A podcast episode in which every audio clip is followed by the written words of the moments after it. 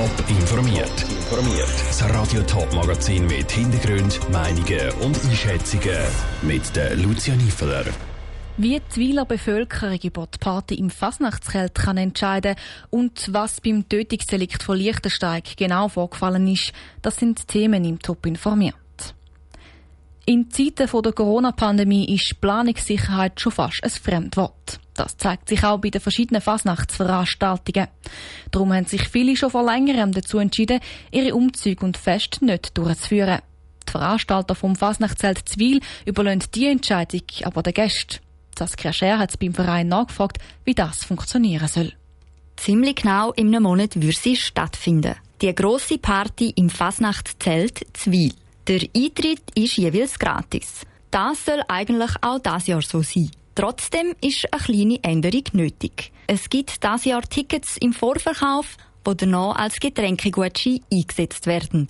Anhand von diesen Verkaufszahlen wird dann entschieden, ob das Fasnachtszelt durchgeführt wird oder nicht sagt der Raphael Zengerle vom Fest- und Fasnachtsverein Wiel. Wenn wir jetzt wirklich keine Tickets verkaufen oder sehr wenig, dann werden wir es nicht machen. Und für uns ist die Mindestgrenze 300 pro Abend. Also wir haben gesagt, wenn wir 300 Tickets pro Abend verkaufen, dann werden wir ein Fasnachtszelt machen. Und wir sind der Meinung, lieber klein, aber fein, das ist immer noch besser als keine Fasnacht. Der Wunsch nach einer Fasnachtsparty im Zelt Zwil sei gross. Aber ebenso gross ist auch das finanzielle Risiko, das mit dem Fasnachtszelt kommt. Darum haben wir gesagt, hey mal, wir probieren es.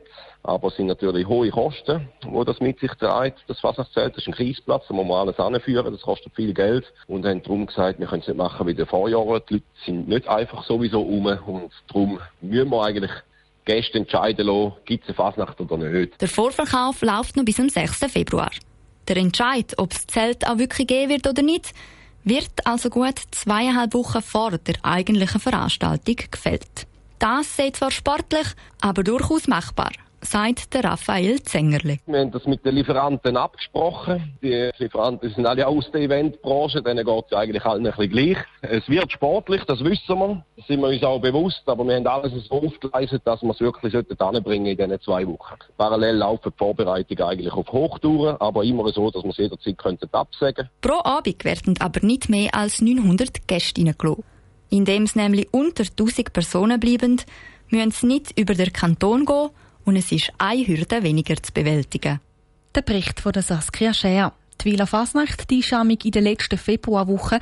Wegen der Corona-Pandemie soll sie das Jahr ähnlich wie das Fasnachtszelt in einer kleineren Form stattfinden. Tat hat das Toggenburger Dorf Liechtensteig erschüttert. Vor bald sechs Jahren ist das Dorf original erstochen worden.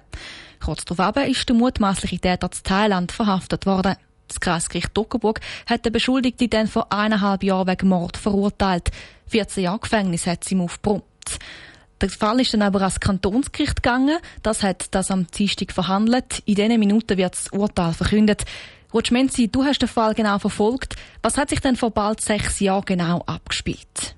Laut Anklageschrift sind die beiden Männer in der Wohnung vom Opfer gewesen, wo es zur Tat gekommen ist. Das Opfer soll der Beschuldigte gebeten haben, ihn an verschiedenen Stellen abzuschlecken. Der Beschuldigte ist darauf in die Küche gegangen und mit einem Messer zurückgekommen. Dann hat er aufs Opfer eingestochen. Weil er das Gefühl hatte, das Opfer lebt noch, hat er ihm noch einen Plastiksack über den Kopf gezogen und gleich unter dem Bett versteckt. Dann hat der Beschuldigte die Wohnung durchsucht, 8000 Franken geklaut und ist abgehauen. Die Staatsanwaltschaft hat den Beschuldigten ja wegen Mord angeklagt. Er hat die Hintergründe der Tat in den Befragungen aber anders geschildert. Die beiden Männer haben eine sexuelle Beziehung gehabt. Laut dem Beschuldigten sei er aber vom Opfer zu vielen Sachen gezwungen worden, die er nicht wollen. Auch hätte er Drogen konsumieren. Tat sei schlussendlich im Drogenrausch passiert, weil er sich aus dieser Situation befreien Danke, Rutsch Menzi.